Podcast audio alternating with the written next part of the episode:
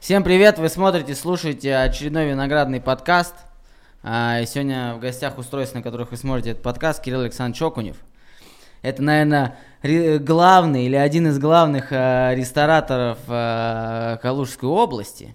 У Кирилла Александровича, значит, ПАП 102. Ты завязывай с Александровичем. Ладно, у Кирилла ПАП 102, да. Астерия, Чача, сеть э, пиццерии Пепперс Пицца, э, столовые, столовка КГУ, столовка в Боско теперь, э, Окунев кейтеринг, Эдисон кейтеринг. Эдисон кейтеринг, что там еще? То есть Окунев кейтеринг это ивент э, индустрия, то есть это организация выездных мероприятий, а есть Эдисон кейтеринг это э, корпоративное питание, то есть организация питания еще? на предприятиях. Входит да в состав вашей компании? Ну, походу, вот ты все перечислил основное вроде. А, в общем, человек, который шарит в ресторанном бизнесе и долго в нем присутствует, и вообще, короче, я думаю, много чего интересного вам расскажет. Подкаст, как обычно, я ни к чему не готовился, ни, вообще не готовил вопросы никакие. Мы с тобой знакомы, мы не будем врать. Я даже работал... Э, мы сотрудничали, да, по рекламе, да. по а, маркетингу. А, тогда первый вопрос. Чего ж меня уволили? Нет, давай так. Я хороший сотрудник, Честно? Да. Э, ну, смотря что ты имеешь в виду под хорошим сотрудником. А вот то, что ты имеешь в виду под хорошим сотрудником. Э, я скажу так, э, я всегда неоднозначно, скажем, трактирую хорошесть в сотрудниках и иногда меняю свое мнение. Но, и знаешь, как бы бывает такое, что сотрудник, вот он работает и выполняет какой-то функционал, а потом как-то функционал теряется, сотрудники теряются, и непонятно размыты задачи, и сотрудники не всегда могут сконцентрироваться и сами самодисциплинироваться. И происходит такая ситуация, что из хорошего сотрудника происходит э, малопроизводительный сотрудник. Хороший парень, но мало, мало результата дает. И вот, э, пожалуй, наверное, отвечая на твой вопрос, мое видение ситуации было в том, что я не очень понимал, что ты делал, как ты это делал? Те подразделения, которые уверены были тебе в развитии маркетинга, я не видел там достаточной эффективности в, том, в, том, в той области, за которую ты должен был отвечать. И я такой человек, что я не люблю как бы возиться с людьми, я люблю взять специалиста, который сам будет для себя определять, э, генерить задачи и будет знать, как это делать. То есть я предпочитаю работать с профессионалом, которого не надо учить, а который придет и еще научит меня, потому что все-таки, в принципе, на сегодняшний день во всех областях люди более компетентны, чем я в своих э, задачах. И это правильно. И я именно стараюсь найти таких, которые могут работать. Ты такой парень, что тебе нужно заниматься, во-первых, своей движухой, а во-вторых, ты немножечко несистемный по жизни. А я все-таки стремлюсь в бизнесе к системности. И мне нужны именно сотрудники, которые изначально э, радеют за системность. Потому что я сам такой же несистемный. Если я буду себе, под... мы с тобой похожи, если я буду себе нанимать таких же, то мы вряд ли сможем удержаться на плаву. А среда достаточно агрессивная, и выезжать можно только за счет эффективных, системных, производительных, э, дисциплинированных ребят, которые могут, которые могут действительно сами себе ставить цели, сами э, определять задачи и двигаться к результату. И постоянно их возобновлять и ставить заново. Поэтому вот. Но мне было сложно, потому что для меня вообще работа, я вот такой типа вправо-влево, но я считаю, что я э, очень помог да. в какой-то степени Э, вообще вот так, посоветовал бы ты меня кому-нибудь, как сотрудника да. такого на время, как залететь? Э, Вань, ты отличный аутсорсинговый, вот как маркетинговое агентство, которое может генерить какие-то реально креативные штуки, которые могут делать какие-то бомбы, ты уникален, и в этом твоя сила. И я тебе и тогда говорил, и сейчас, что ты не человек, который будет сидеть в штате и будет вот э, каждый день приходить в 9 утра на работу и вот работать в длинную. Твоя задача вот так прям как искра взорвался, взорвался, то есть ты Э, по своей динамике и вообще сам маркетинг это такая недостаточно нестабильная среда. Это вот так. И Почему у нас до сих пор так и нет маркетолога в сети? То есть у меня есть СММщик, который занимается там постами в наших соцсетях, но у нас нет вообще, я не смог найти, и это действительно боль, потому что качественный маркетолог, который действительно сможет вот выстроить маркетинговую стратегию, прописать весь план там маркетинговый, организовать эту работу, их просто в Калуге нет э, вести каких-то столичных ребят. Ну, я понимаю, что я к этому приду чуть позже.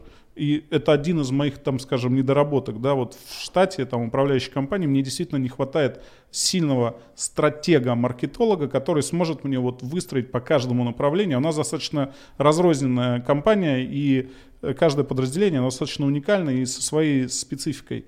И вот найти того, который будет соображать там в столовых, э, в, там, в ресторанах, э, в фастфуде, в доставочном бизнесе, это очень сложно, поэтому мы как бы сейчас Если кто-то сейчас пустили. смотрит, напишите, может сидит такой маркетолог, и вот так сейчас от доширака так.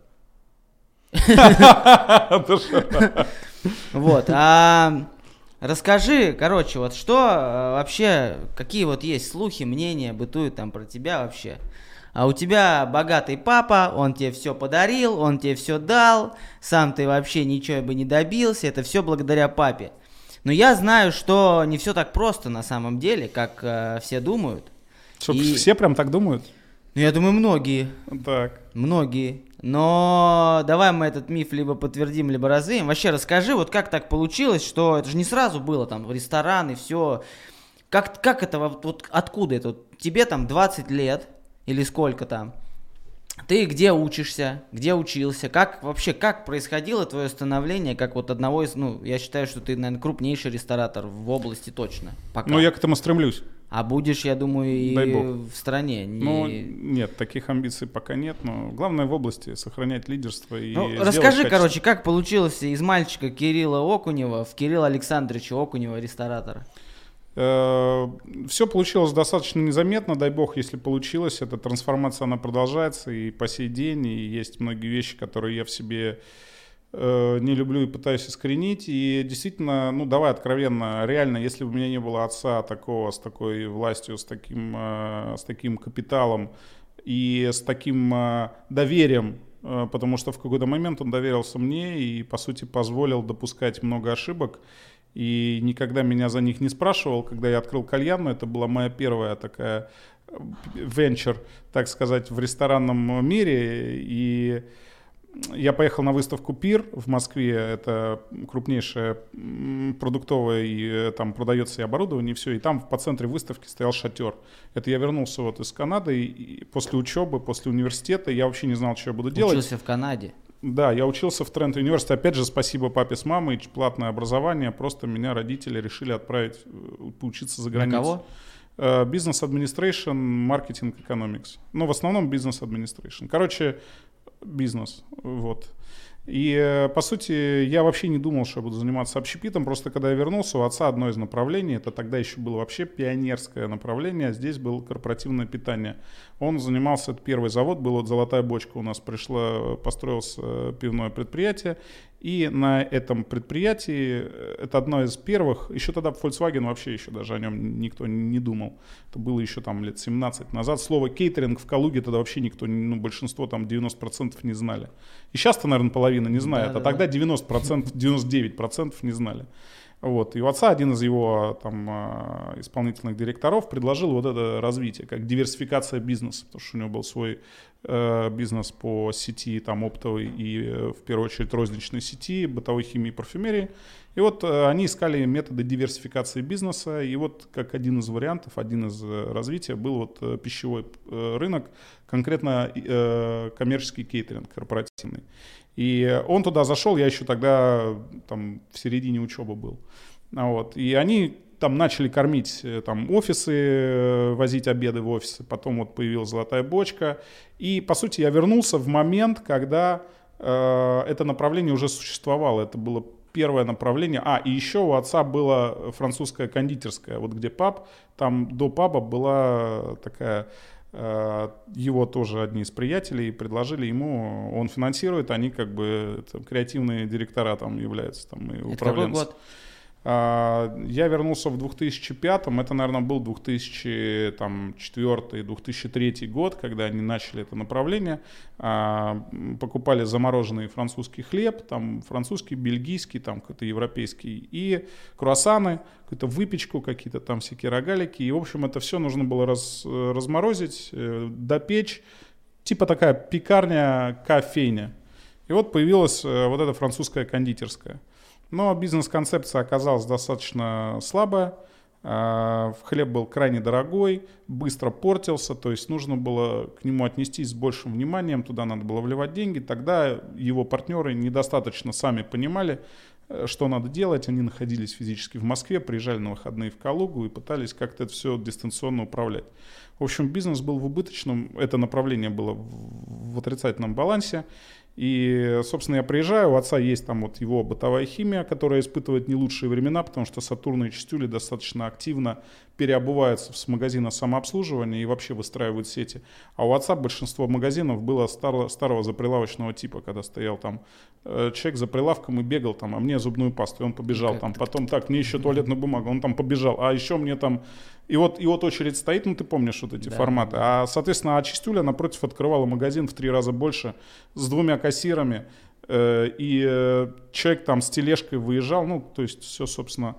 И вот отец как-то в этот момент, его команда недостаточно, ну, мое образование было много издержек, которые как бы, плюс вот эти вот э, диверсификации, которые немножко его распылили от основного направления. И как-то вот прозевал он э, с командой вот этот момент, когда надо было активно инвестировать и переходить на другие форматы. А старые магазины нельзя было перевести, потому что там площади были маленькие, они были рассчитаны под старый такой вот точечный формат. Вот. И, в общем, э, команда как-то его не смогла своевременно организовать этот процесс. Плюс вот эти вот непрофильные диверсификации, плюс дорогой сын там за рубежом, и все это как бы вылилось в определенную там... Много, кстати, вот потратили на образование сейчас с учетом Слушай, инфляции. больше 100 тысяч долларов на тот момент, э, я так прикидывал, э, тогда это было много. Тогда доллар, пускай был не такой дорогой, но тогда и все было вообще гораздо дешевле. Сколько это думаю, примерно что... с учетом ну, Я думаю, инфляции? что он мог бы в год покупать там 3-4 квартиры э, за счет э, моего образования. За, за 5 лет моего пребывания в Канаде он бы мог тут 15 квартир скупить и, в принципе, уже выдыхать. Вот. Но была выбрана другая стратегия, и я своим детям однозначно также буду не жалеть денег на образование, потому что это, наверное, это важно. Вот. Короче, а, приехал да. ты. Я приехал. Вот э, есть основной бизнес отца, в который я понимаю, я ничего не понимаю. Чистюли с Сатурнами просто улетают как самолеты, там от, э, отрываются да, от нас. И э, мне очень тяжело этот весь бизнес понимать. Э, плюс есть куча диверсифицированных бизнесов, там начиная от турагентств, там заканчивая вот этой французской кондитерской, корпоративным кейтерингом. Есть несколько еще таких сложных подразделений в зачаточном типе, каждый из которых перспективно, но им надо заниматься. И, к сожалению, вот люди, которые как бы отца вовлекли в этот процесс, они недостаточно компетентны были в этом. Вот. И, собственно, вот так моя история началась с скейтеринга. А как раз в тот момент, э, я в 2005 году закончил учиться. В шестом я вернулся, год я проработал в Торонто еще, там порядка 10-12 работ поменял, там от грузчика мебели, э, продавал там подпольное вино, там грузинское, там э, советское шампанское у э, советских евреев, которые эмигрировали туда, и, в общем, они там занимались импортом и продажей алкоголя среди локальной нашей советской аудитории, которых там немало иммигрантов из постсоветского пространства. Вот, соответственно, я как бы вот столкнулся с кейтерингом, начал заниматься активно э, кейтерингом. Как раз вот в тот момент Volkswagen начал заходить, за ним потянулась вот эта вереница иностранных предприятий, а я был носитель языка, я знал прекрасно английский. В Калуге в тот момент, по сути, кейтеринг был просто на уровне, там вот баб Валя там э, в своей столовке там обеды носила через дорогу там в соседнюю контору, вот это был уровень калужского как бы кейтеринга. И как-то вот мы начали, прям вот сели на этот э, иностранный трафик, я начал И параллельно у нас зародилось направление ивент-кейтеринга, потому что эти заводы, которые строились, им надо было делать постоянно какие-то фуршеты, банкеты, закладки первых камней, какие-то вот эти истории. По сути, меня просто в этот бизнес засасывало логично, потому что, ну, как бы уже мы там были. Был и спрос. было интересно, и мне было интересно, потому что это что-то новое, мне, ну, там, мои навыки приучить, то есть я там на переговорах активно с э, владельцами бизнесов, не владельцами, а топ-менеджерами, а тогда это все были иностранцы, то есть я помню, там, бен, там бентейлеры, гистампы, магны, это все из первой директора приехали сюда, естественно, не наши, это сейчас уже всех там э, воспитали, и уже наш э, middle и даже топ-менеджмент уже местный. А тогда практически там 70% руководства предприятия, запускаемого в нашей области, было иностранным. И, естественно, я приходил туда, дипломированный специалист, говорил на чистом английском, ребята, кейтеринг, мы вам, имея там столовку на малинниках там разбитую, я там продавал услугу кейтеринга и рассказывал, какие мы безопасные, как нам вообще можно доверять. Но мы реально были самые безопасные на рынке, потому что у остальных было еще хуже.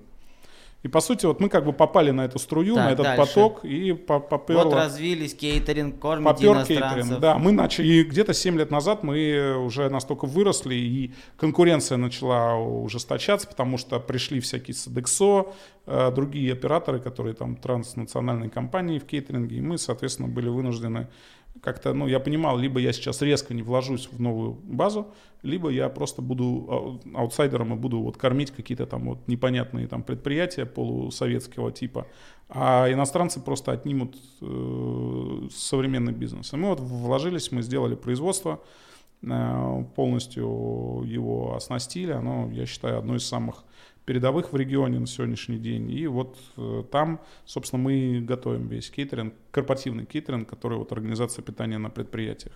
Ну, кроме того, у нас есть на некоторых предприятиях столовые полного цикла.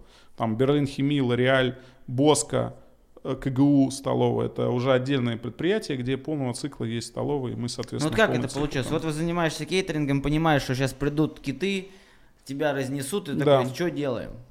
Ну, просто все это потихонечку Когда появилась происходило. кальяшка? Кальяшка появилась, вот как раз я поехал а, на выставку, это в сентябре проходит вот этот пир, и я поехал туда смотреть на оборудование, потому что я понимал, что в кейтеринге мне нужно развиваться и расти, и поехал как раз смотреть, что там можно предложить. И э, по центре там, значит, все продаются эти котлы, там всякие сковородки, тарелки, там скатерти, кителя, там кепки поварские. Бам, стоит шатер. Я так, это странно, шатер, вокруг разбросаны подушки, значит, кальяны стоят, народ курит кальяны. Это 2006 год, я знаю, что такое кальяны. Тогда кальяны в России еще вообще были как... В Москве были какие-то специализированные кальяны. И я как сейчас помню, я когда с этими ребятами познакомился с шатром, и у меня такая, как бы, ну, знаешь, так прям интерес такой, да, то есть, прикольно, ребята. И э, потом мы уже начали обсуждать, я понял, что под пабом есть помещение, я как раз знал про этот подвал, и я думаю, что с ним сделать. И как раз, э, в общем-то, с ним начал диалог. Я говорю, ребята, у меня есть помещение небольшое. Они говорят, нормально, прокатит, все отлично, сделаем там супер. И мы начали кататься по Москве, они мне показали разные чайные, кальянные, такие культовые в Москве. Ну и там я просто влюбился в это направление, я понял, что это реально классно. Я ничего не понимал про общепит, я ничего не понимал про бизнес. Я тогда поносил мебель, там поучился там до этого что-то в институте, но реально не увольнял, не нанимал, не договаривался, не продавал, не делал ничего. И вот, собственно, идея с кальянной нарисовалась. Много потратил? А, Мы там были с партнером, там был у меня один мой приятель, э, экс-приятель. Мы после этого в очень плохих отношениях расстались, после того, как э, этот бизнес развалился. Почему? Ам. Потому что кто-то кого-то обвинил, что это из-за тебя, это из-за Э, тебя. Ну, и обвинил, и финансовые инвестиции, бизнес неприбыльный, все тянут одеяло на себя, каждый пытается вытащить, э, остаться с минимальными убытками, каждый считает, что он делает больше, то есть там я не буду говорить, кто там был неправ, все были неправы. ну, так я сколько был потеряли? В итоге потеряли где-то, я думаю, в районе 3-4 миллиона. На то Вот, время. На то время. Это очень много. Жестко. Причем это все ничего, там эти прожженные там э, половики, там и эту люстру в центре, то есть когда я потом думал, а, а куда вообще эти деньги ушли, там даже нечего было продать, ну барная стоимость, ну, ну ничего там не стоило, то есть как бы мы остались с голым носом. С этим. И сколько у- она проработала? она проработала где-то ну год-полтора.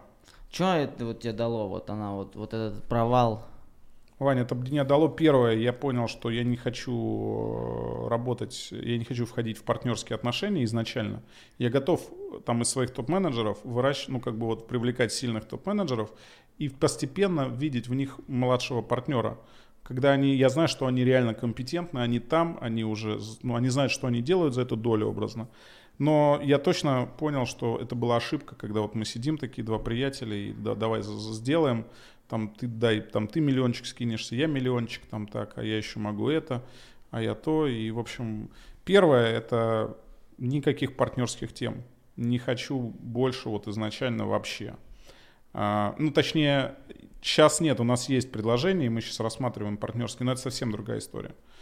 А вот. Э, на тот момент я прям обжегся и для себя сделал вывод, что Э, очень осторожным надо, когда начинаешь бизнес. А были друзьями прям или просто? Мы были хорошими приятелями, мы долго ходили в бассейн с самого детства вместе, наши отцы дружили, и там, там ну, короче, такая ситуация неприятная произошла, как бы мы были готовы потерять деньги, а они как бы почему-то решили, что они не должны терять. Ладно, первое, да. никакого партнерства, тем более с приятелями. Да. Второе. А, второе, надо в общепите вообще надо понимать про развитие. То есть, что произошло в кальянной, мы уперлись в определенное ограничение. Там было 7, по сути, лежаков, там 7 зон. И все. И я никуда не мог вырасти. И когда ты делаешь какой-то проект, когда ты идешь в общепит, ты должен понимать, что либо ты его клонируешь там на там, вторую, третью, пятую точку там, и делаешь сеть, либо ты там как в пабе начинаешь там с маленького и потихонечку растешь, расширяешься и куда-то это должно эволюционировать, то есть бизнес не может находиться в каком-то состоянии э, стабильности, да, вот ты открыл, запустил, и оно работает. Вообще никакой бизнес, но тем более общепит. И вот в кальянной я понял, что вот это вот помещение там 63 квадрата, я больше не буду играться в такие стрёмные проекты. А, когда маленькая площадь, когда все непонятно, вот. Это вот второй вывод. Э, когда начинаешь бизнес, думай о том, как он будет расти. То есть не надо ограничиваться, вот сейчас я здесь делаю и буду зарабатывать. Ты сразу должен для себя понимать, а дальше что? Зарабатывать сколько, что следующее, куда вкладывать, как развивать. Вот. Ну и третий, третий момент это то, что кальянная в принципе был таким офтопиком для меня. То есть я должен был тогда концентрироваться на кейтеринге, я должен был заниматься там вот убыточной французской кондитерской. И там было много вопросов по основному бизнесу отца который тоже нужно было с ним заниматься. Было кучу там, людей, которые должны денег, надо было там кучу кредитов с другой стороны, то есть было чем заняться. И в принципе вот мое желание поиграться, да, в тот, в тот момент мне 20 там три года, я такой молодой, амбициозный, э, вот, кальяны, все прикольно. Там были все в этой кальянной, там просто до сих пор ее вспоминают, э, истории всякие разные, там веселые, не очень веселые, там, но э, бизнес оказался абсолютно не про бизнес. А как вот в этот период, когда у тебя там а, убыточные э, бизнесы отца какие-то, да, которыми ты, которые ты пытался выполнить, у тебя кальянная, на что ты кушал, одевался, вообще как ты жил? Продавали недвижимость. У отца была недвижимость, и, по сути, вот эти эксперименты э, э, сокращали магазины, увольняли людей, перераспределяли, оптим... Я до сих пор не понимаю, как мы выжили той ситуации было очень тяжко. Очень тяжко. Вот что, кстати, что значит тяжко? Ну, тяжко финансово, то есть э, не было твердых, э, стабильных каких-то приходов. То есть основной отцовский бизнес стагнировал, он давал деньги. Мы, по сути, за счет него частично выжили, а частично за счет того, что у отца была недвижимость, которую мы в какой-то момент, вот прям, когда вот мы прям могли уже утонуть, э, получалось продать там либо квартиру, либо там коммерческую недвижимость. И как-то так получалось, что как будто Бог помогал, не знаю, как это по-другому. И в какой сказать. момент ситуация исправилась, именно когда э, ты заработал первые деньги, когда вот ты такой типа... Эта ситуация буквально... Или это было плавно все? Это все было плавно и все время в натяг. То есть в течение вот этих 14 лет, почему вот многие там считают меня жестким каким-то, там я увольняю людей, там я там агрессивный. Ну, потому что у меня такая агрессивная среда, я не могу. То есть те деньги, которые были отцовские, там были же и кредиты большие. То есть я понимал, что я либо выплыву сейчас, либо просто все умрет. И э, там был вопрос жизни и смерти. Это не то, что там, ну на, Кирюш, там, то есть такого не было. но при этом были, правда, деньги, и я вот эти эксперименты с кальяной мог себе позволить. Но я просто после кальяны, я понимал, что ну, второй такой кальяны я себе позволить не могу. То есть я вот прям вот сейчас э, убил, как бы там, грубо говоря, там 2-3 миллиона свою долю, да, там нашу с отцом. И э, если второй раз я так сейчас неудачно выстрелю, то просто больше как бы патронов нет. Вот, поэтому вот, наверное, это и была, знаешь, вот э, главное, э, главное, вот что, как выживать бизнес, когда у тебя сзади, вот ты понимаешь, если ты сейчас не сделаешь там рывок, ты умрешь, Э, наверное, без этого, если бы действительно у меня было чуть больше денег там от отца и чуть э, легче вот эта ситуация, возможно, я бы и не стал тем, кем я есть. Возможно, и не было всего этого. Я бы просто бы дальше игрался бы в эти убыточные полу там какие-то кривые проекты и не. И а не... что вот больше всего вот э, на данный момент, как я понимаю, все ну успешно. Ну как сказать? Ну, ну развивается, строится, люди ходят, э, заведения, которые там поначалу, допустим, та же Астерия, да, поначалу вроде не качала, сейчас все, она, она полно, полномерно работает, я там вижу и в интернете, и везде, и люди много ходят, и я сам, когда захожу покушать, всегда люди есть, ну, то есть, все работает, а, а что было бы, вот представь, что, что помогло в основном, образование, отец, э, характер, команда, вот что сыграло наиважнейшую Вань, роль? все. Я не могу тебе сказать, как вот, как выделить единственный главный критерий. Все, вот вся ситуация, э, то, что там воспитали родители, то, что у отца были средства там и у родителей, да, то, что э, вот, вот эти направления, там тот же кейтеринг, не я его начинал, просто так повезло, что вот Volkswagen там вот в тот момент Анатолий Дмитриевич, вот эта политика, там привлечение там Калуга, регион, там, перспектив, инвестиции, кластеры. Все, просто все потихонечку срослось, вот просто все сложилось. То, что я учился за границей, и, там, и у меня был язык, и я учился бизнесу, и меня учили там бизнес-коммуникации, как правильно писать письма, как правильно общаться с людьми.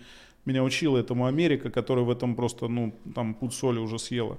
Соответственно, я это знал, и в тот момент там я мог продавать да, и это мое главное преимущество. Меня научил там институт продавать, коммуницировать, там, общаться с людьми, там, договариваться как-то вообще. А дальше это больше, конечно, отец, его там финансы, его доверие, что он там после кальянной, если бы он жестко, я вот просто думаю, если бы мой сын в той ситуации вот так вот поигрался теми последними деньгами и просто их продул, я бы убил бы, наверное. Ну, кстати, просто. вот это вопрос интересный. У тебя есть дети? Несколько. Да. А, вот э, как, как ты видишь судьбу своих детей в этом направлении? То есть ты будешь им давать деньги на проекты, на идеи, или ты скажешь им, вот, короче, я вам там да, оплачу образование, а дальше вот, как хотите, так и развивайтесь. Не знаю, Вань, очень спорно. Конечно, э, ну, во-первых, мальчик и девочка это очень большая разница. Девочка не должна быть в агрессивной среде, она должна быть в состоянии комфорта и самодостаточности. У нее не должно быть жира там нигде, ни, ни здесь, э, ни, в, ни, в, в, в твое, ни в кошельке там. Но у нее точно не должно быть, ну это мое мнение, нужды. То есть она не должна быть вот жадной по жизни, вот какой-то обделенной. Потому что я видел много девушек, которые как бы вот в детстве как-то обделены, да и парней тоже. Но для парня это полезно, ему надо Голод добивать, да, да, он охотник. А для девочки вот эта вот как бы жадность, она ни к чему. Поэтому я тут с девочкой все проще. Что хочет, то и будет делать. Захочет ресторанами заниматься, я ей прям все передам, потому что она у меня такая цепкая, она прям ей, ей по кайфу. Она приходит, там, Кирилл, слушай, пап, там, тут что-то салат пересолили, там это, тут, а что разбавленный такой морс у вас там. То есть она уже в свои 9 лет как бы реально сечет. И она такая у меня прям вот. Пацан, ну, он поменьше, 6 лет, Макс, поэтому он пока такой, как бы, ему, в принципе, вообще пофигу на рестораны, на вообще на все. То есть он вообще пока не про цепкость. То есть Полинка уже прям с детства была такая, прям все и надо, она там что, кто, как там, она все знала. Вот. Макс пока Но ты вот не боишься их баловать? Вот я, например, сейчас, да, скажу, вот я даже сейчас очень сложно удержаться, ну, когда ты там, ну, идешь что-то, ну, купить лишний раз какую-то штуку, смотришь, такой, блин, это круто, там, даже когда не надо, думаешь, я хочу, чтобы был там, не знаю, гелик электрический там у ребенка, еще что-то.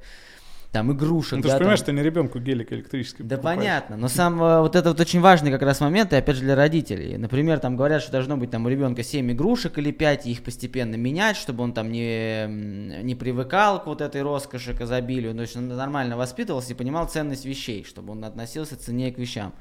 Ты как к этому относишься? Балуешь детей? И будешь ли баловать дальше? Ну, спор, сложный вопрос. Наверное, сейчас балую, дальше буду меньше баловать. Опять же, э, пацан должен быть не избалованный. Хотя, конечно, пока он пока еще маленький, и, конечно, хочется обнимать, целовать, как бы, и там про какие-то боксы, там, тренировки, там не хочется даже думать. Хотя я уже сейчас смотрю, я понимаю, Макс, там, тебе надо постоять за себя, я не хочу, чтобы тебя пинали в школе, там, да.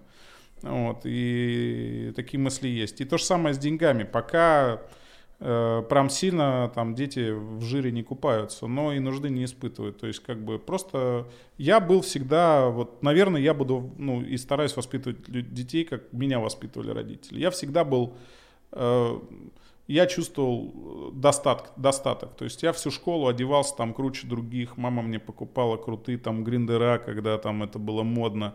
Там я всегда был, ну, прям реально, ну, мажор, можно так сказать, в школе. Там я, меня очень сильно ругали родители, не дай бог, я бы там получил замечание за поведение, то есть за это меня мама казнила просто дома, чтобы, Кирилл, если я буду знать, что ты невоспитанный, там, как ты будешь там, вот, э, как бы, можешь драться там, если что, там, ну, там, конечно, не надо, но если вдруг там, Но да, быть сдачу дай. джентльменом во всем. Да, но ты только не зазнавайся, чтобы ты нашу семью, там, фамилию ни в коем случае мне за тебя, чтобы стыдно не было. То есть она мне все время красной чертой там вот эту историю протаскивал, что Кирилл, ты воспитанный человек, и я не хочу, чтобы мне кто-то сказал, что у меня сын как-то себя там непорядочно повел. Там, ну, в школе, да, когда это было, когда я маленький. Ну, я, собственно, таким и рос, э, вос- более или менее спокойным, но при этом как бы я не испытывал нужды, и всегда у меня были самые крутые там пеналы, самые крутые, одни из самых, да, и вот родители на денег вообще не, не жалели, то есть шмота куча, то есть я там, вот. Но при всем при воспитании не было такого, что ты ходил и говорил, а у меня самая крутая куртка, а у Ну, тебя нет. Наверное, когда ты ребенок, когда ты подросток, конечно, подсознательно тебе, если у тебя есть самая крутая куртка, может, ты так не говоришь, но, естественно, ты об этом думаешь, ты это чувствуешь. Для пацана там переходный возраст, все эти там, там 12, там 17 лет, там школы, все старшие классы, все мы немножко мачо, не надо уж совсем-то уж... Конечно, я вообще, я... Да, ну, я к тому, что если кто-то скажет, не, я так не делал, Нет. конечно, я так делал, не конечно, я понтовался. куртки, но я все равно говорил, у меня самая крутая куртка, а если кто-то хочет спросить за это, пойдем за школу. Э, Да, конечно, с детьми ты понтуешься. Главное не вот с- со взрослыми. Там вот была именно задача, ты э, Ну, не то есть хами. быть воспитанным, Да. адекватным, созидательным Ну, таким да. э, ребенком. И, Ладно, наверное, теперь, да. а, наверное, а, и на самом деле очень интересно, и многие на- узнали тебя, наверное, с другой стороны. Вот уже пока кто-то смотрел до этого, но я думаю, много посмотрит. Коронавирус.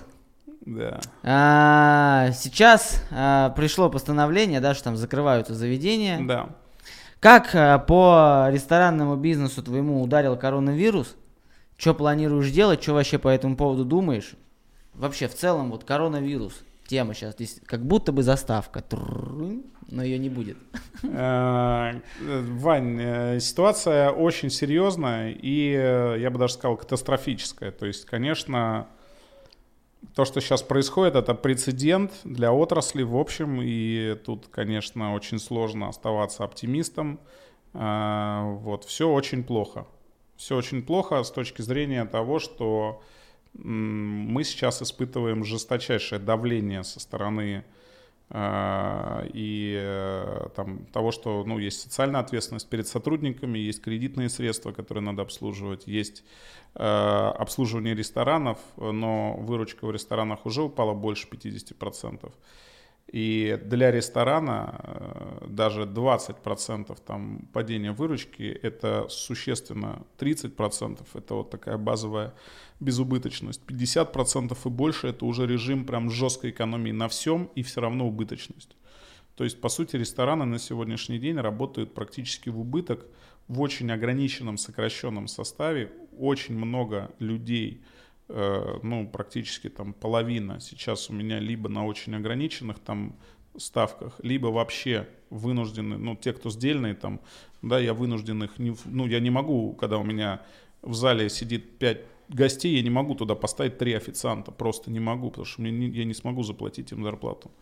Поэтому то, что произошло за последние 33 недели, это ну, почти идеальный шторм. Вот я говорю, только войны не хватает, наверное, да, или какого-нибудь астероида, только вот только тебя не хватало, чтобы вот нам до конца прочувствовать всю весь груз ситуации. Так что, что будет дальше? Не знаю, Вань, я думаю, что мне хочется оставаться оптимистом, и мне хочется верить в то, что это все как-то поправится, но на самом деле, когда я смотрю на свою ситуацию, а у нас есть определенные какие-то небольшие резервы, э, были там стройки сейчас шли, и мы готовили деньги для инвестирования там в летники, в, там, э, в новую пиццерию, вот. Э, и в итоге я сейчас все эти деньги заморозил, все стройки остановил, и все эти деньги мне нужны для жизнедеятельности, чтобы вот просто удержаться сейчас на плаву. Но деньги быстро тают, и, так сказать, все только в самом начале пути у нас э, в стране с этой заразой. И я понимаю, что вот этот карантин, там даже не карантин, а вот эти выходные до 5 числа, это, это прелюдии, э, так сказать. И дальше я думаю, что весь апрель минимум это как бы вообще к бабке не ходи, мы будем сидеть все по домам в ресторанах, и только доставка будет работать, если ее не прикроют, если наши власти не сочтут это тоже как бы опасностью, что там типа повара, уже есть такие как бы прецеденты, что они тоже считают, что это типа опасно.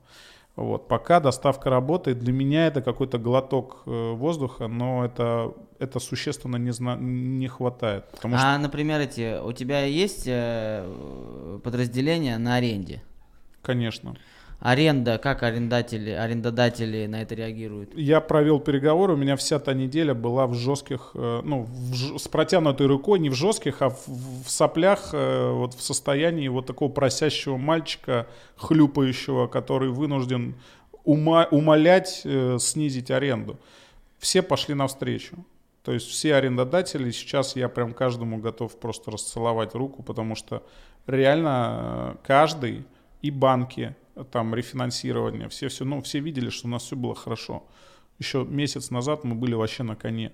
Сейчас такое ощущение, что тебя просто сбросили в, в бездну куда-то. Ты, ты летишь, бьешься все время, куда-то ну, падаешь. Целом, как падаешь. Думаешь, коронавирус, вот, вот он начался там. Говорят нам, да, что там два человека заболели, один выздоровел, там 1037, по-моему, находится на карантине, и в целом ситуация контролируемая, ситуация нормальная. Я же предполагаю, что это все не так, Опять же, я смотрю на Италию, смотрю там на Европу, я считаю, что там и медицина развита гораздо лучше, чем у нас, и сервис гораздо серьезнее организован.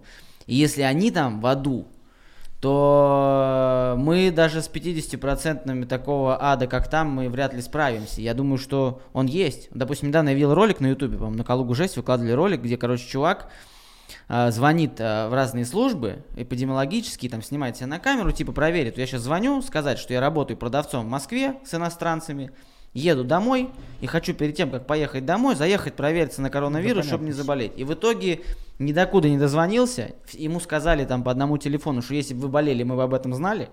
Он говорит, да как я знали, я вот только еду.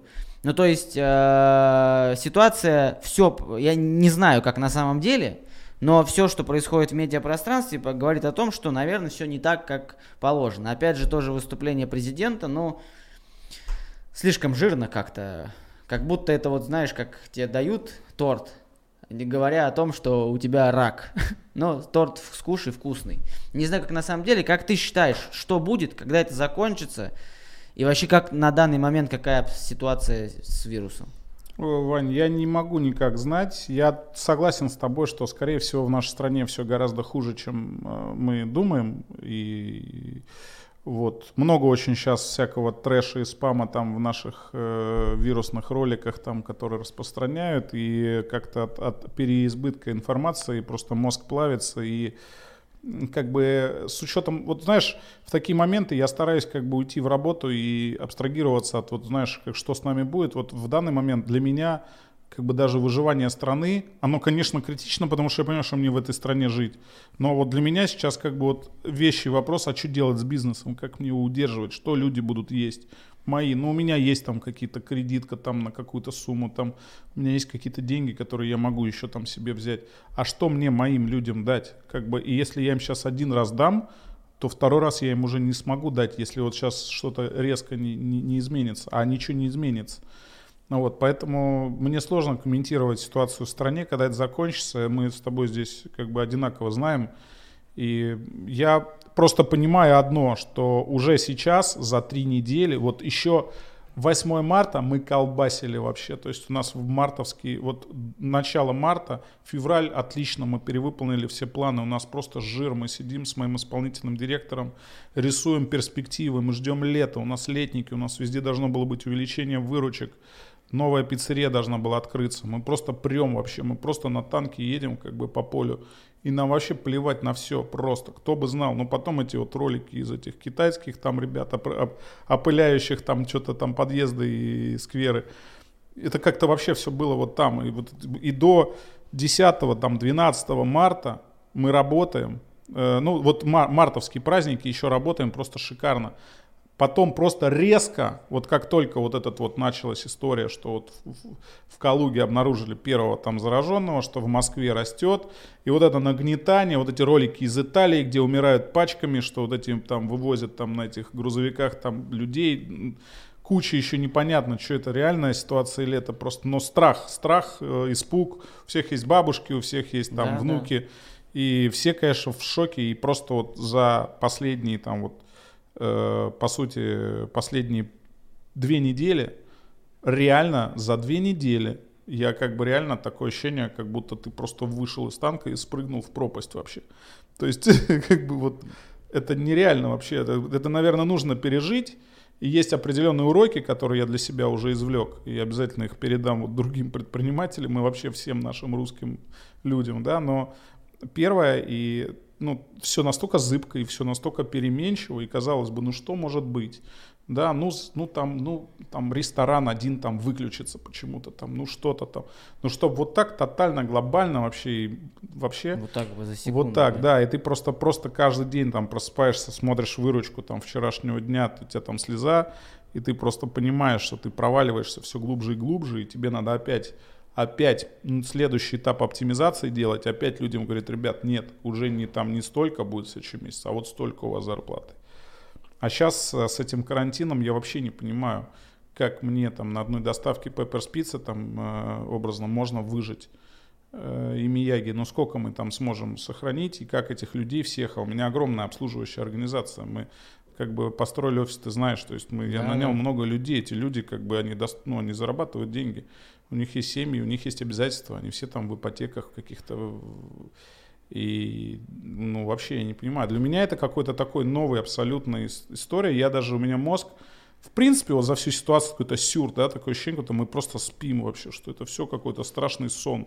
Его сложно как бы пока вообще а, понять.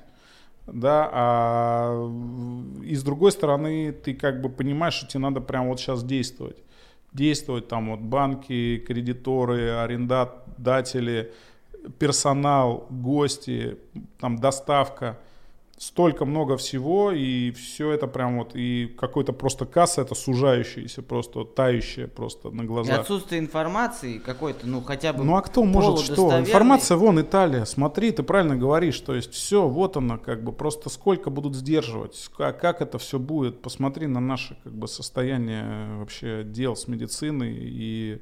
Я э, думаю, да. честно, э, в итоге, ну, вот как я считаю, мы это переживем, естественно. И не такие бывали в истории да. события. Но я уверен в том, что через 2-3 недели будет прям жопа. Вот прям будет жопа. Вот будет, фу -фу но будет ужасно. И будет еще хуже, там, чем сейчас в 20 раз. Ну, я, я не знаю. У меня пока как-то, вот я пока не знаю, будет ли жопа или нет. Но я опять же слежу, сужу, исходя и смотрю, что происходит в других странах. Просто у нас в чем проблема? А, допустим, ну, соблюдать самоизоляцию. Дело крутое на самом деле. Ну, посидим с семьей, сериалы посмотрим, там, в игры с детьми поиграем. Крутая тема. Все там мечтают э, на недельку выключиться и поторчать там дома, ни о чем не думая. Но я считаю, что в Европе в большинстве своем это проще сделать. Во-первых, очень много социальных каких-то движух, гарантий, которые люди получают в течение Они, в принципе, жизни. в частных домах живут. Большинство да. Европы живет, все эти города, это не наши пятиэтажки, сталинки, да, там да. эти, мы-то где живем, в этих коробках. Поди, вот сейчас солнце светит, и поди, я не знаю, как неделю сидеть, вот у меня двушка, я не знаю, на девятом этаже с ума сойдешь смотреть в это окно. Вот э, об этом и речь. И плюс, как бы люди думают о том, что они понимают, что ну, неделя, две самоизоляции, три, а еще неизвестно, сколько она будет, эта самоизоляция. Может, там полгода надо будет сидеть. А где работать, что кушать, Да. а, на что кушать, как одеваться, а если есть дети, это же вообще это... Слушай, ну вопрос в том, одеваться в то, что у тебя уже есть, э, есть просто, ну просто упасть, я думаю, на гречке можно прожить, да, как-то достаточно долго и на консервах. Э, Не покупать ничего, то есть по большому счету потребительская способность, она очень гибкая. Здесь главное вот кредиты, э, чтобы реструктуризировали, чтобы разрешили, как бы вот отсрочили там хотя бы там, там выплату тела, а в идеале для обычных людей, да, там а, отсрочить вообще кредиты эти там на пару-тройку месяцев, дать им сейчас воздух, потому что это кабала тянет. Как бы они могут там прожить на картошке, там, грубо говоря, с огурцами своими. Там за- же он сейчас дал на полгода, типа, но только если ты докажешь, что твои доходы уменьшились на 30%. То есть это еще вот эта бюрократическая цепочка, которая, как ее сделать, как доказать? То есть тебе надо куда-то идти, а идти никуда нельзя, ты же на самоизоляции. Типа, ну, тут, кстати, много Да, да, противоречий, да. это трактование тоже не очень понятное. Но, тем не менее, я надеюсь, что все будет хорошо. Я очень переживаю за более старшее поколение, потому что мы-то ладно, там, может быть, и мы сейчас с тобой, твой, твой сидим здесь больные коронавирусом, мы даже не знаем об этом.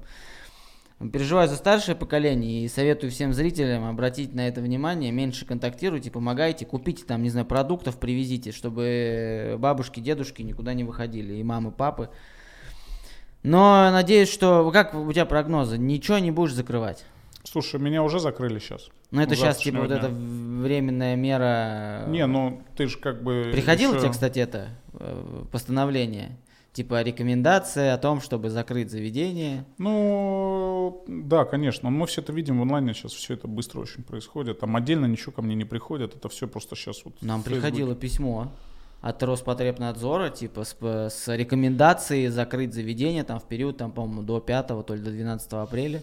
Ну, я просто, может быть, приходила, потому что у меня компания чуть больше, и, возможно, у меня есть, у меня есть специальный человек, который занимается там взаимодействием с нашими контролирующими органами, поэтому мы просто это и так все видим, понимаем. И... Я к тому, что не думаешь, что вообще развалится и придется за- закрыть? Я не знаю, Вань, я не знаю, я просто не понимаю, как эти два месяца жить. Я больше переживаю за людей. То есть то, что, ну, рестораны никуда не денутся, но мы как бы сожмемся сейчас, ну и все, все уйдут как бы в отпуска, там все будут дышать. Но я не смогу, как наш президент хочет, чтобы я там всех оплачивал. У меня нет средств. Я, у меня есть определенный минимальный жир, который я сейчас очень быстро сожгу, и я готов им дать. Но это уже не в полном размере, и если эта ситуация задержится, то есть мне нужно либо тогда сократить на 4 пятых персонал, чтобы эту одну пятую содержать, либо все пятером будут сидеть на одну пятую от зарплаты, включая меня там с отцом. То есть это как бы все очень синхронно. И, конечно, пока по стратегии нам, ну, чтобы нам выжить, просто сохранить, конечно, не хочется отрезать половину персонала. То есть хочется их сохранить, но всем придется реально получить там слезы, реально слезы. И э, да, вот я больше всего переживаю за персонал. Но с другой стороны, ну, это форс-мажор. Тут как бы уже, так сказать, спасение утопающего. Я с своей стороны как могу сохраню, да, я там буду стараться не увольнять, не сокращать, чтобы у человека пускать там это пятерка там или в десятка там, но она будет у него там, да, и он хоть как-то будет там эту гречку мочь, там или гречка дорогая, там макароны там купить какие-то там с картошкой. Вот. э, Ну, это все пере... просто нужно... Вот вывод главный, который я сделал из этой всей ситуации, то, что я последние там, 10 лет все время в таком экстенсивном развитии нахожусь. То есть я все время расту, мне хочется. И, конечно, это все кредитные средства, это все какой-то вот надрыв. То есть я совершенно не думаю о какой-то подушке безопасности. Потому что, понимаешь, этот рынок надо забирать, пока он там живой. Ну, как бы что, просто отложить деньги в банке, но это глупо, да, то есть хочется там вот еще одну пиццерию, давай сейчас вот летник замутим, давай сейчас вот здесь, вот здесь проект интересный. И ты везде хочешь пойти, и вроде все, ну как бы, ну все идет, выручки у тебя, ты точно понимаешь, откуда ты какие деньги, и у тебя есть даже там НЗ, страп- запас, я понимаю, что я не все зарабатываемые деньги трачу, у меня там что-то оставаться должно было бы, но в итоге первый и главный вывод я сделал никогда не нужно оставаться без вот этой подушки безопасности. И первое, что я сделаю, когда этот кризис закончится, и чем он опасен, а, тем, что я не буду думать о развитии еще очень долго.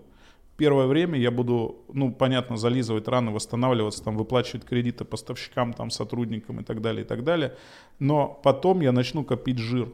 И вместо того, чтобы открывать там шестую, седьмую Pepper да даже пятую, которая у меня встала сейчас, я 10 раз подумаю. Я буду сейчас просто формировать себе вот этот вот как бы запас, как хомяк там под, под щеки, чтобы просто, если, не дай бог, опять вот такая вот фигня, которую ты вообще в страшном сне там не мог себя представить в реальной жизни, а вот она здесь с нами уже. Просто вот... непонятно, да, как из нее... Э, здесь просто ситуация, ты вот... Я ее сравниваю с чем, да, вот опять же, вернемся к детям. Вот ребенок, да, у меня он еще не разговаривает, он кричит, ты понимаешь, ему, наверное, плохо, но ты ему помочь никак не можешь. Вот ты вот что-то, вот, ну не делай, вот ты можешь все сделать. Это, это прям разрывает изнутри, да, да вот ты, по-отцовски да, так. Да. Вот ты как бы... Что, что сделать? Да, Больше да, руку да. мне отрежь, но да, только да, все, да, чтобы было да. у тебя хорошо. И здесь то же самое, то есть с точки зрения бизнеса. Ну да, вот ты можешь там обеспечить хотя бы минимальной зарплаты сотрудников, ты можешь там а, приостановить свои бизнесы, ты можешь, я не знаю, там Э, перевести там всех на гречку, и вот, ну, с, с, все выполнить какие-то такие э, движухи, которые помогут как-то вот э, нормализировать ситуацию. Но от этого все равно ни хрена не зависит. И не, непонятно от кого зависит. То есть, потому что, ну, от врачей, да. а что от них требовать тоже, да, они выполняют свою работу, и сейчас там они герои прям национальные, и Это борются так. с этим как могут. А, требовать от властей, они сейчас тоже в таком же аду сидят, вообще не представляют, что делать, что писать, что выкладывать, что делать, что говорить, да. как это все обеспечивать. Да. А, надеяться, надежда только на ученых, да, которые там в Китае, в Америке, я уверен, что не сутками сидят, разрабатывают эту вакцину, ловят эти белки, выводят эти штампы. Но это я, с другой стороны, тоже понимаю, что в среднем на это надо полгода, год. Это же клини- клинические испытания должны происходить. Это же не просто так вот всем подряд натыкают сейчас. То есть это, это какое-то время. И нет никакой гарантии того, что это все само вот так же закончится, как и началось. Да. Но с другой стороны, опять же, да, я смотрю на Италию, там жопа, пишут эти в WhatsApp эти сообщения, голосовые присылают, ну это все понятное дело, это вот кто хайпится на этой ситуации. Но в Китае, 90% а, человек вылечилось. То есть они как каким-то образом они ее локализировали, они ее остановили, что-то там значит у них есть. Поэтому не знаю, что будет. Страшно, конечно. Страшно, опять же, страшно за людей, потому что, ладно, мы с тобой там, ну, более-менее такие социально активные, на движухе там все изучаем, смотрим, э, плюс есть, опять же, какие-то там э, возможности, есть здоровье, как-то э, этих, этим жизненным трудностям противостоять, а есть же население, которое там в деревнях, еще где-то, которые, ну, столкнувшись с этим, это все, ну, то есть это, это ужасно. Поэтому надеюсь, что все будет хорошо, мы, по крайней мере, всячески постараемся помочь. И призываем вас всех слушать, что говорит э, Всероссийская Федерация здравоохранения. Там умные люди сидят, ну, реально. Они, наверное, ну, знают, что делать, слушайте их, и не надо пренебрегать всеми этими движухами. Типа. И еще очень важный момент, это опять же русский менталитет. А, Путин сказал, что мы отдыхаем неделю. Отдыхаем неделю, это не значит едем на дачу, едем на шашлыки, потому да. что погода хорошая. Это значит, мы максимально либо готовимся к чему-то, себя как-то там, дом свой заколачиваем, то есть, либо, ну, реально не контактируем ни с кем и не распространяем вирус. Потому что в красном-белом, мне кажется, сейчас будет самое сгусток вот этого коронавируса, потому что все туда ринутся за этим углем и так далее. Будьте ответственнее, это реально серьезная штука. Вообще вот везде, где умирают люди, это очень серьезно. Даже если один человек умер, это уже проблема, потому что этот человек может быть вы. Поэтому надо об этом задумываться. Ладно, коронавирус, э, надеюсь, пройдет. А, да. А вот нет, у тебя, не было у тебя идеи, например, когда-то, да, если вот отойти от этой такой плохой темы, вот если бы мне рестораны вот какой вот ты смотришь вот даже сейчас, да, вот уже там, будучи бизнесменом, успешным достаточно, опытным, какой бизнес, вот ты бы, тебе, он был бы прикольный, ты бы хотел бы им заниматься, но сейчас уже, естественно, ты не будешь это делать, потому что там у тебя рестораны и так далее. Вот, вот какой тебе бизнес кайф? Мне нравится международная торговля. Я в институте, э, ну, ты учишься, и ты думаешь, чем ты хочешь заниматься. И я вот тогда, у меня была цель заниматься международной торговлей. Мне казалось, что, ну, это логично. Ты как бы из России, э, ты в Америке там находишься, в Северной, там, ты э, будешь там от, оттуда ввести нефть, отсюда там снег, туда, значит, золото. То есть это все, неважно чем, да, то есть можно продавать неважно что. Я именно хотел заниматься торговлей между стран на международном уровне. Ну и логично, там, между Россией и Америкой. И э, я там э, увлекался этим, и я даже там мечтал устроиться там брокером э, в торговой организации и готовил там резюме, но отклика не получил должного, всем нужны с опытом, а я был просто вот зеленый. Ну, я понимал, что мне нужно было пройти путь от стажера да, ну это логично и нормально, до вот там уже там руководителя, там, и в идеале я видел, что у меня будет своя какая-то компания, которая будет заниматься торговлей чем-то между стран. И вот это чем-то могло быть очень там от гречки до, до танков. Вообще все равно ну, все, что не запрещено, и все, на чем можно заработать. И это поможет там, странам развиваться. Ну, кокаин, э, ну, да. девочки, органы. Да, да, да, ну ты понял. Вот, поэтому я всегда вот в этом, ну, в таком в осознанном состоянии, там, там 20 плюс, я прям именно в это смотрел, я проходил курсы по международной торговле, я себя готовил к этому бизнесу. Просто мне не дали гражданство, и я вынужден был вернуться домой. Если бы я остался в Канаде, я бы попытал, возможно, там бы тоже куда-то дернул, куда-то там завернул и что-то бы нарисовалось, там, может, те же рестораны где-то, что-то как-то. Вот. Но я бы с удовольствием занимался международной торговлей. Мне это очень интересно. По такие вот мечты, желания э, поговорили, а вот Скорее всего, будут смотреть люди, которые так или иначе связаны с бизнесом. И у меня аудитория канала 78% это мужчины. Uh-huh. А мужчины любят заниматься бизнесом, потому что бизнес. Я вот честно скажу, мне бизнес вообще не кайф. Это вообще не моя движуха. То есть, ну, мне, мне это не нравится тем, что тебе надо быть постоянно, то есть ты не можешь расслабиться. Тебе надо быть постоянно в тонусе, да. у тебя постоянно вот такое да, сжатое. Да. И поэтому, ну, а я привык такой, на расслабоне, сейчас сядем, все придумаем. Я вот больше за креатив, но да. не за бизнес. Да. Но я уверен, что смотрят люди, которые хотят становиться бизнесменами. Вот дай просто там три главных совета. Ну просто три, вот ограничим их тремя. Просто вот советы для тех, кто занимается бизнесом, вне зависимости от того, какой это бизнес. Занимаются или хотят заниматься? А, давай и так, и так. Слушай, ну если занимаются, что им советовать? Они уже в бизнесе тут, как говорится, арбайтом и будет вам счастье. Просто а... не останавливается. А, да, а если мы говорим про тех, кто хочет заниматься бизнесом, да, ну тут просто мой совет главный. Вот знаешь, Вань, мне кажется, что мне даже институт, он, конечно, дал мне какие-то формальности, но мне больше дала вот эта вот годовая работа в Торонто, когда я там за 12 месяцев перепробовал там 10 работ. И я перепробовал не потому, что меня увольняли. Бывало, что меня увольняли, там были разные истории. Но в основном это были потому, что мне становилось неинтересно. И я работал в маленьких бизнесах в основном. И я видел, как ведут себя разные руководители. И я очень много, то есть вот подчеркнул в их поведении и я смог научиться каким-то вещам, вот именно работая там, вот просто маленьким грузчиком, ты можешь очень многому научиться, если это не очень большая там moving company, да, там транспортная компания, и у тебя есть возможность видеть, как владелец, а мне, я попадал именно в компании, где он сам там вез на грузовике, в 6 утра меня забирал, мы там 2 часа ехали там к индусам, там с пианино выносили там из дома, там везли их там в Чайна-таун куда-нибудь, там китайцам это все пере, там выносили, там, ну и вот в таком ключе. И вот эта близость к руководству, и вообще я считаю, что первое, а, надо пробовать, то есть никогда ты не сможешь найти себя, если ты будешь сидеть и вот гипотетически обсуждать. То есть надо идти. Я очень сожалею, что я в институте там чистил снег, хотя я мог мыть посуду в, реста... там, в этих общак... общакских э... столовых. столовых. Да, вот я так жалею, что я там ел, но почему-то я не, не устроился туда. Ну, потому что за снег платили больше. То это есть опять ты как... Путин. У нас всегда, когда начинает кто-то сверлить на подкасте, это ну, Путин.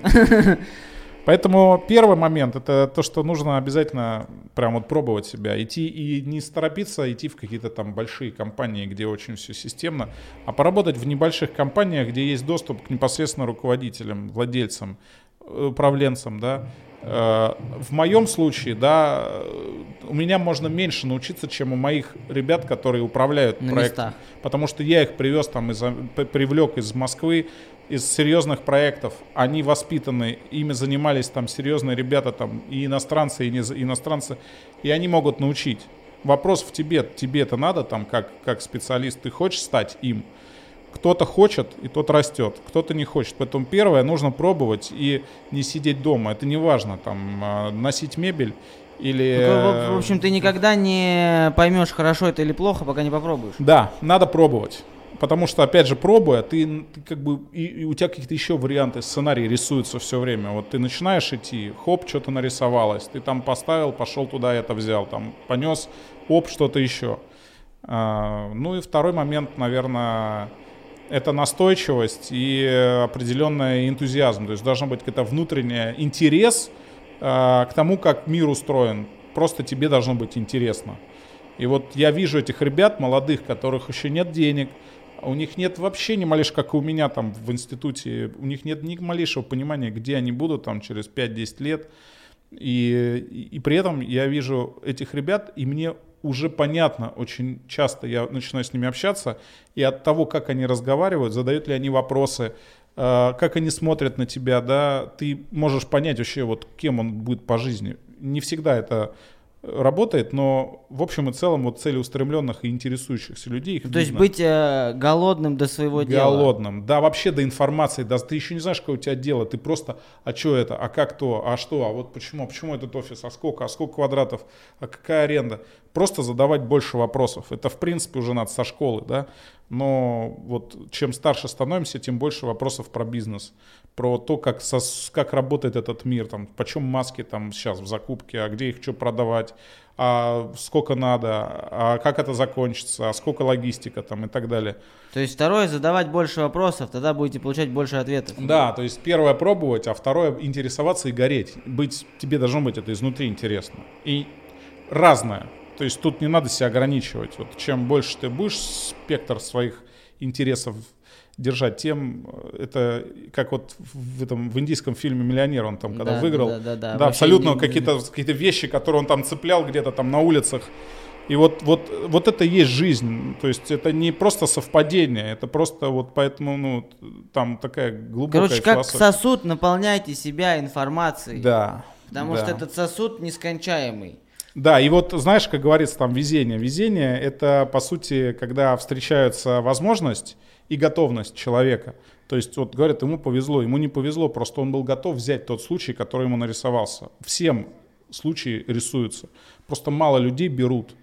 В основном трусят где-то, где-то там а, не замечают, где-то боятся, ну там какие-то еще у них факторы сдерживающие. По сути, надо просто в себе дрессировать и быть готовым взять, когда к тебе прилетит. Это, может, звучит громко и так вот по-философски немножко, но на самом деле вот я просто сейчас смотрю на свою жизнь, там, да, в бизнес э, аспекте, если, да и вообще в любом аспекте, но в частности бизнес, там все было дело случая, было все вот просто вот ты сидишь и ты принимаешь решение в моменте, и потом это все вырастает в какую-то историю. Даже кальянная была не случайно, она мне была нужна вот именно такой маленькой. Я мог поиграться двумя миллионами, а мог двухстами, да, если бы я чуть-чуть затянул этот процесс и тогда не научился на этой маленькой ошибке. Вот, поэтому вот надо брать, надо И быть готовым, Быть б- готовым гра- брать. к, к- Ну, я согласен, что Вселенная постоянно подкидывает э, какие-то, даже вот это мелкие какие-то движухи, которые серьезно повлияют на твою жизнь, и которые являются вот этим вот главным шансом, про который все говорят. Шанс, удача, я не Да. знаю, случай. Не бойтесь идти на все это, не бойтесь пробовать. Но то, если вы останетесь живы, то все хорошо. Ну, то есть это главное. То есть если это никак не опасно для вашей жизни и здоровья, то А, еще, еще, Ваня, вот очень важный момент. Все, вся молодежь очень хочет быть владельцами, директорами, они хотят большие зарплаты. А я считаю, что первое, вот прям вот в Европе это четко, в Европе до 30 лет ты ребенок. Вот они так воспитываются, что как бы ты можешь жить с родителями, это не зазорно.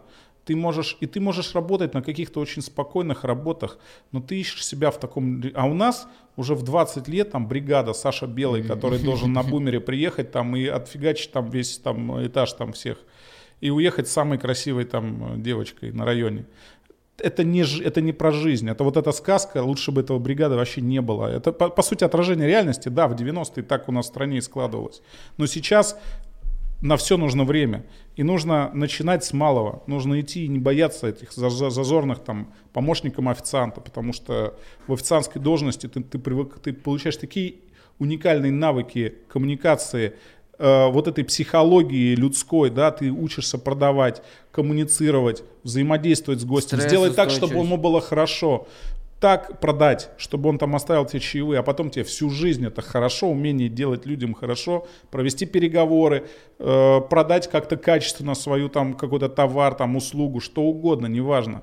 Знаешь, как с таким настроением ты со слона не продашь. Вот, вот в, в этом ключе это не надо быть, не надо стесняться начинать с малого. Не надо всем, вот сейчас вся молодежь, очень многие, все вот хотят э, Цукербергом стать как бы за, за полгода и Facebook свой создать.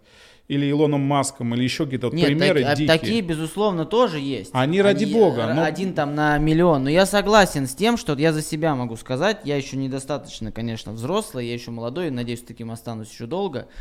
Но э, основные, вот реально, я даже сейчас понимаю, что делаю какие-то дела, я понимаю вот эти вот маркеры, откуда у меня, да, там, я вот, я продавал книги на э, зерновой, ходил, продавал книжки этим бомбилам детские, и я настолько благодарен всем вот этим работам, я там кальянщиком работал, официантом работал, уборщиком работал, вахтером, сторожем, раздавал листовки, и реально я приобрел там гораздо больше, чем я приобрел там, когда уже у меня были какие-то должности, какие-то обязанности. Да. Потому что тогда ты уже ты там нужен для конкретного дела.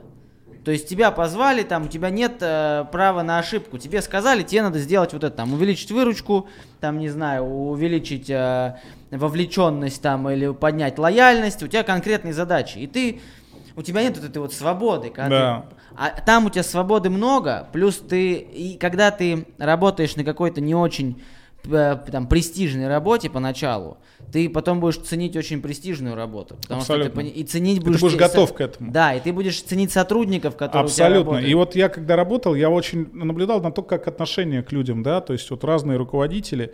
Я понял, что мягким и добрым быть плохо. Да. Так же, как вот там цербером каким-то э, истязателем тоже плохо. То есть надо быть разным. То есть надо быть адекватным, но разным. Где-то местами жестким, где-то местами мягким где-то человечным, а где-то, может быть, нечеловечным. Ты должен быть разным. И вот это очень важный навык, который нужно в себе воспитывать. И вот э, в управленческом, если да, если мы говорим про управление людьми. И я это видел изнутри, когда я носил эту мебель, я видел, как со мной взаимодействуют и заказчики, да, как просто люди. Это же все, ну, взаимодействие с людьми. И, естественно, мои работодатели, как они со мной вели себя. И вот, конечно, для меня это была обалденная школа. Потому что это люди, которые вырвались там из совка, они уехали, они уже по определению сильнее многих. Потому что дернуться там в 40-50 лет из страны, где ты прожил всю свою жизнь, ну да, ее больше нет, но дернулся куда-то в Америку, без языка, без всего, допускай у тебя 5 чемоданов денег, но ты просто как? И ты советский человек, ты всю жизнь прожил как бы на заводе, там подтягивал где-то что-то как-то, там что-то, в перестройку там как-то получилось у тебя что-то там где-то да, получить. Да, да. И ты вот с этим чемоданом, и эти люди, они все уникальны. Почему вот эти все иммигранты, я так жалею, что в России такой отток людей, потому что уезжают именно те, которые готовы что-то вокруг себя менять. Это просто золотые ребята. И неважно, там, вот мы говорим, там, вот какие-то там, там уезжает, потому что он там наворовал, или, ну, тоже наворовать тоже надо уметь. И просто страна такая, что здесь позволено воровать. Этот же человек в, там в Сингапуре, не воруя, делал бы империю в другом. И этот человек, который ворует в России, уезжает там в Америку, в Америке начинает строить бизнес, и строит его, и управляет, и развивается, потому что у него мозг шарит, все эти Абрамовичи и прочие ребята, ну, если там брать совсем высоко mm-hmm. и на всех уровнях. И когда я взаимодействовал с этими выходцами из Советского Союза, у них была вот эта советская закалка, какая-то человечность, но с другой стороны они пережили эти 90-е, они так или иначе как бы вот эту мясорубку Закаленные. попали, они видели, что такое рушится там страна, мы сейчас чуть-чуть это испытываем на микроуровне там с нашим этим коронавирусом. А там была совершенно в других масштабах ситуация. Просто мир рухнул вообще у людей в одночасье там. И вот эти танки, там, выстрелы, там, все, и ты как бы вообще все. Ты раньше был учителем и всю жизнь думал, у тебя все нормально, да, там, оказалось, бедным, а оказалось, все, ты уже никому не нужен, все, там, твои крошки, там, и никто тебе не платит, эти долги и так далее. Поэтому, конечно, эти люди, они так круто мне вот э, помогли, потому что я на них смотрел, в них такая мощь была. Там он, э, даже вот сейчас мы были, когда вот последний раз в Америке, и нас э, мужик вез э, на своей машине, вез в аэропорт. Мы заказали транспорт, потому что у нас было там с чемоданов много, и мы с ним разговаривались, он говорит, у меня уже там 8 грузовиков, я там потихонечку развиваю moving company, уехал там из Украины или из России, не помню, какая-то у него была достаточно серьезная здесь фирма, у него были там сотни людей, и у него было все хорошо, потом у него что-то все отжали резко, там просто какой-то рейдерский захват произошел, он говорит, я еле ноги унес, там вот сколько было дома, там буквально там 10 тысяч долларов, вот просто схватил там и рванул. Для его там миллионов эти 10 тысяч там были какие-то просто крохи. И э, парень просто поднимается с нуля, и он сам возит, ну, не 10 тысяч долларов, я думаю, там у него были там сотни, если не миллионы.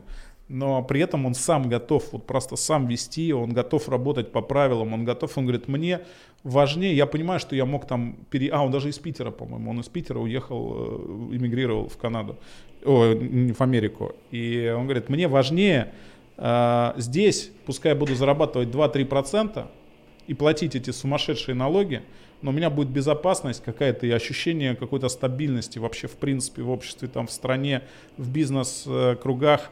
И я просто буду уверен в своих двух процентах, чем я в России вот с этими двухстами процентами, с да, этими чемоданами денег вообще не понимаю, что произойдет с моей семьей, со мной, со страной, с бизнесом. Ты постоянно вот на каком-то вот надрыве. И его вот пере, перемолотило. И таких, ну вот, конечно, эти ребята нам здесь, все эти Чичваркины там и прочие, они так нам нужны здесь, которые реально могли что-то бы менять и что-то делать. Это очень жалко, что мы их теряем, и такой отток. У меня треть одноклассников за границей. Я вот закончил гимназию 24-ю, и я очень люблю эту школу. У меня дочь уже туда ходит, мой брат заканчивал эту школу. И по сути, вот у меня есть ребята, у нас там чат есть, мы общаемся, и кто-то там в Англии, кто-то там в Германии, кто-то там в Америке. Все разбежались, и это те ребята, которые реально самые сильные, я считаю. Самые сильные уехали, специалисты. Там мало богатых, там вот один Окунев, и то я вернулся. То есть у него там родители оплатили образование, и я приехал.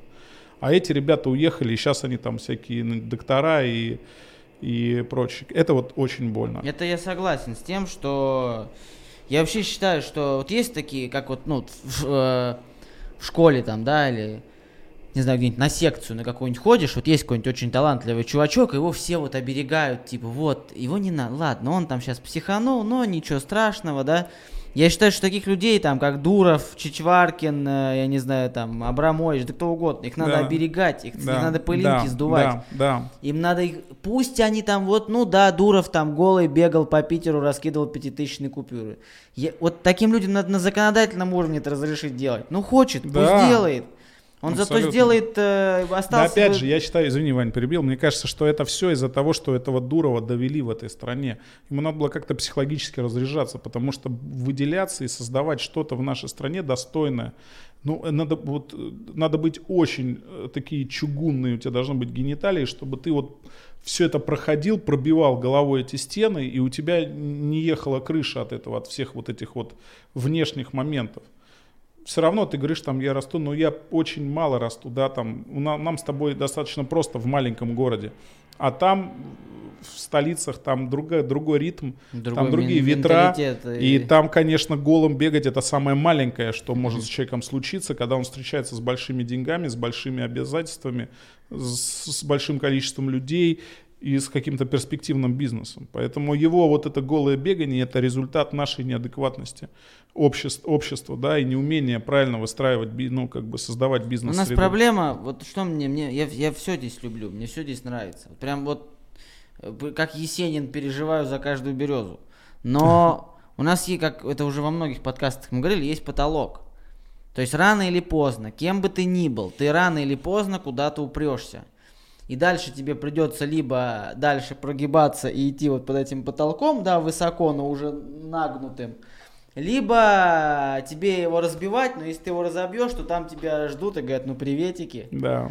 Поэтому это проблема большая. Вот мы даже говорили, недавно был в подкасте из Дмитрий Артемьев, это солист группы «Волны», и мы говорили о том, что а, вот в Америке, даже вот если взять во творчество, ну творчество вообще ничего не касается. Твори, занимайся, искусство, это такое неосязаемое понятие. Но вот есть, допустим, в Америке там, да, как он, э, Глеб, кто там сейчас религию свою создает? Кенни Вест, он там создает свою религию, там, ну что-то там вот ударился по какому-то культу. И там вот есть э, ребята, которые реально могут э, своей, своей личностью, своим творчеством влиять на миллионы людей. У нас ни одного такого нет, потому что не дадут. Ну, какой-нибудь Киркоров выйдет и скажет, я теперь, у нас будет Киркороведение. У нас был Олег Тиньков, я считаю, и есть Олег Тиньков, но посмотри, это новый виток. То есть как э, Тинькова бьют Тиньков функционирует. Это вообще сейчас тоже. Э, это новый виток. То есть раньше там наши ребята выдавливали там каких-то перспективно, ну наши имеются внутри, да, а сейчас как бы вот Америка уже вот так вот точечно лупит там и, возможно, там есть свои как бы нюансы, правда, по его там жизни там.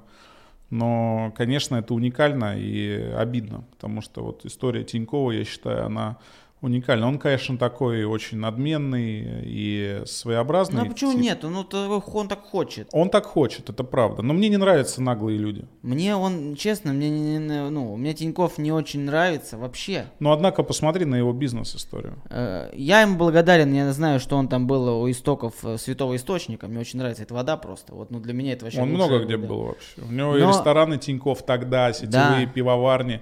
И тогда я типа, на заре еще, когда я создавал пап, я ездил вот этот Тиньков, смотрел, изучал, и для меня это был космос космический просто. Мне он нравится уровень. тем, что вот э, я это ценю в людях таких высокого ранга, там, да, я часто достаточно встречаюсь с людьми влиятельными и политиками, там, и бизнесменами, я не люблю очень... Э, во-первых, я люблю людей э, в браке. Это для меня тоже, как для него, это очень важно. Я считаю, что если у человека есть жена, семья, он гораздо надежнее, чем человек, у которого ее нет.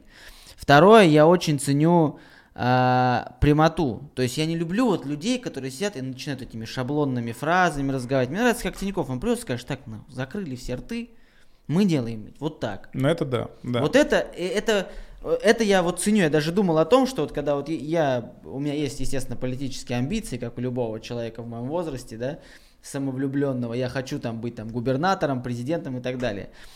Я вот реально, я приходил бы на совещание, вот, допустим, есть какие-то проблемы с экономикой, я прям вот поворачивался к министру экономического развития и сказал бы, ты что, охуел? Ну, ну вот, ну, ну почему? поэтому, Вань, ты здесь, а не да, там. Да, да, я остается только мечтать. А вот Тиньков, со своим вот этим вот поведением, со своим вот таким вот надменностью, со своими такими резкими Но мы же не знаем, это его, это его как бы так, опять же, это его такое поведение на камеру, когда вот он, э, а мы же не знаем, какой он там. Может, Может быть, он да, просто он... компьютер там, просто машина. Но И... опять же, э, круто то, что он же еще по велогонкам э, да. в спорте крутой чувак. Да. То есть, короче, Тиньков прикольный, к нему можно, как это говорят, типа, к нему можно относиться либо хорошо, либо никак, но вы в любом случае будете, будете испытывать какие-то от него эмоции, да, это уже круто. Да, да. А, у нас под конец подкаста, подкаст вообще, кстати, интересный получился, мне так понравилось, я думаю, что, ну, ну мы много обсудили и достаточно ну, да, интересно, да, достаточно, и да. это прикольно. У нас в конце каждого выпуска есть такая рубрика, типа, я, почему, ко мне приходят люди, которых я считаю личностями. А это не так часто встречается в современном мире, когда есть вот эта личность, какой-то стержень. И я считаю, что главный признак сильной личности это не только когда ты раздаешь советы всем, там, говоришь, как делать, это когда ты можешь наедине с самим собой, там, перед зеркалом встать, остановиться и что-то сказать. Я вот за себя могу сказать, да, я вот помню эти моменты, и даже они сейчас иногда происходят, когда я вот прямо остаюсь один на один, вот ты стоишь и думаешь, прямо говоришь себе там, Вань, ну вот ладно, сейчас вот это прям. Смотришь себе в глаза, и когда тебе даже самому становится немножко, ну как-то не по себе, а от того, что ты смотришь в эти глаза, и ты понимаешь, думаешь, блин, вот ты какой. И это признак сильной личности, уметь самому себе сказать. И поэтому у нас есть рубрика «Разговор с самим собой». Так. И тут опять заставка, но ее не будет. Вот эта камера, это Кирилл Окунев, которому 15 лет. У тебя там 10-15 секунд с ним. А что я должен э, сказать? Вот просто себе, вот, сам себе сказать? Да, вот приходит? Кирилл Окунев, 15-летний, и стоит, говорит, привет, у меня Да, самая да, дорогая да, я куртка и пенал. Нет, тогда это, это, этого я и так знаю. В 15 лет мне это говорить себе не надо. Вот. А, Кирилл, а, ты, тебя ждет очень интересное будущее. А, ты не волнуйся, что сейчас а, ты абсолютно не знаешь, чем ты будешь заниматься, и ты даже сильно переживаешь, что ты вообще э, твой, твои интересы достаточно ограничены. А, ты просто знай, что жизнь будет очень интересной. И самое главное, не знаю, хочется красиво сказать. Да все нормально, Кирилл, они релакс. Все, вот делай, как ты хочешь, ты все знаешь. Не бойся, меньше страхов. Вот страхи бы хотелось себе посоветовать минимизировать, потому что страхи убивают здоровье и совершаешь ошибки. Не бойся, не бойся, будь уверен в себе. Ты молодец. И, кстати, вот вообще прекрасные слова. И, кстати, опять же, зрителям скажу, что старайтесь обуздать свой страх, потому что в страхе заложена такая энергия, которой нет ни в одном другом чувстве. И если эту энергию суметь вот как вот лошадь поймать, вы вообще охренеете. Я вот благодарен всему, когда я боюсь. Когда мне страшно, я, я непобедим. Просто страх надо уметь обуздать. Видишь, ты молодец, ты это смотришь с этой стороны. Это правда, страх двигает. Стра... И мно- мною страх, вот я, когда мне страшно, я иду. Но цена этого страха, она губительна для, для здоровья. Я в 36 это очень хорошо ощущаю на себе, что я молодой мужик, а уже вот эти страхи и самоистязания, и вот эти нервики, они здорово влияют на здоровье. Я бы очень хотел, чтобы э, вот э, молодые ребята... э, Тогда кажется, что у тебя много сил, и ты боишься, и тебе да. кажется, да, вообще нормально все, как бы, ну, страшно, да. А сейчас ты понимаешь, что многое уже произошло со здоровьем именно из-за страхов. Нервы, И да, это самое... Нервы, нервы, да. Вот нужно меньше нервничать. Больше вот спокойствия и уверенности в себе. Нам всем хочется з- как-то вот больше любить себя, что ли, вот если в глобальном плане. Ну а если в профессиональном, то вот меньше нервов, больше с такого вот спокойствия. Сейчас спокойно спустимся там, к стаду. Знаешь, то есть вот, вот так хочется побольше в жизни, а не вот как тот. Вот давай. Ну тут, и тут. давай, Кирилл, э, уже тут не могу не сказать, Кирилл Александрович Окунев, которому 75. Что я ему скажу? Да. Вот он сейчас заходит, ну, либо заезжает на сиг- в Стигвей, или как там, Да, окей. либо залетает на Класс, квадрокоптере. класс. Ам, Кирилл Александрович, а, мне бы так хотелось вот сейчас увидеть себя через там 40 лет и так вот пообщаться и спросить тебя, что же дальше. Я все так же боюсь, как тот 15-летний пацан. Мне все так же страшно и кажется, что я не, не контролирую все и а, что-то может пойти не так. Я надеюсь, что ты жив, что ты здоров, что ты э, доволен своей жизнью, и ты находишься во внутренней гармонии, что твои многочисленные внуки э, радуют тебя, и ты э, получаешь удовольствие от жизни. И наш мир после этих коронавирусов северных Корей там и Ю- э, и всех Иранов и прочих дел сохранился, и 40 лет спустя мы дышим все тем же воздухом в Калужском бару, а может быть где-нибудь э, на калифорнийском пляже. Почему нет? Все может быть. В общем, круто. По- Пообещай вот здесь опять же на камеру, что когда тебе будет 75, ты найдешь этот подкаст и посмотришь, что ты себе говорил. Сто процентов, обещаю. Я прям себе напоминалку сейчас поставлю в айфоне. Она же как бы... Календарь-то можно сейчас перемотать. Да-да-да. Сейчас прям реально сделаю, да. А, ну и скажи просто людям, вот тем, кто досмотрел, а, вот все что угодно. Вот просто это такая, такой месседж, который вот увидят все навсегда. Вот все, что хочешь сказать. В эту же камеру человек Я сейчас говорю всем. Просто вот кто-то, рандомный зритель, который сейчас смотрит и вот находится в 2020 году, 27 марта. Oh, fuck. Ну, я не знаю, выйдет он, наверное, через неделю. Ну, март. А, Я не знаю. Да здоровья тебе главное, брат. Будь счастлив. И самое главное, стабильности нам всем и терпения в наши нелегкие времена. Все будет хорошо. Сто пудов. По-моему, прекрасные слова. А, напишите, а, в, в ком- этих, как это называется, описание. В описании я оставлю ссылки на Кирилла, на его инстаграм. Он активно ведет инстаграм, в котором э, рассказывает про путешествия, вообще про ресторанный бизнес. И инстаграм растет, и он, я регулярно читаю, это прикольно, интересно, очень эмоционально, очень такие творческие, креативные посты.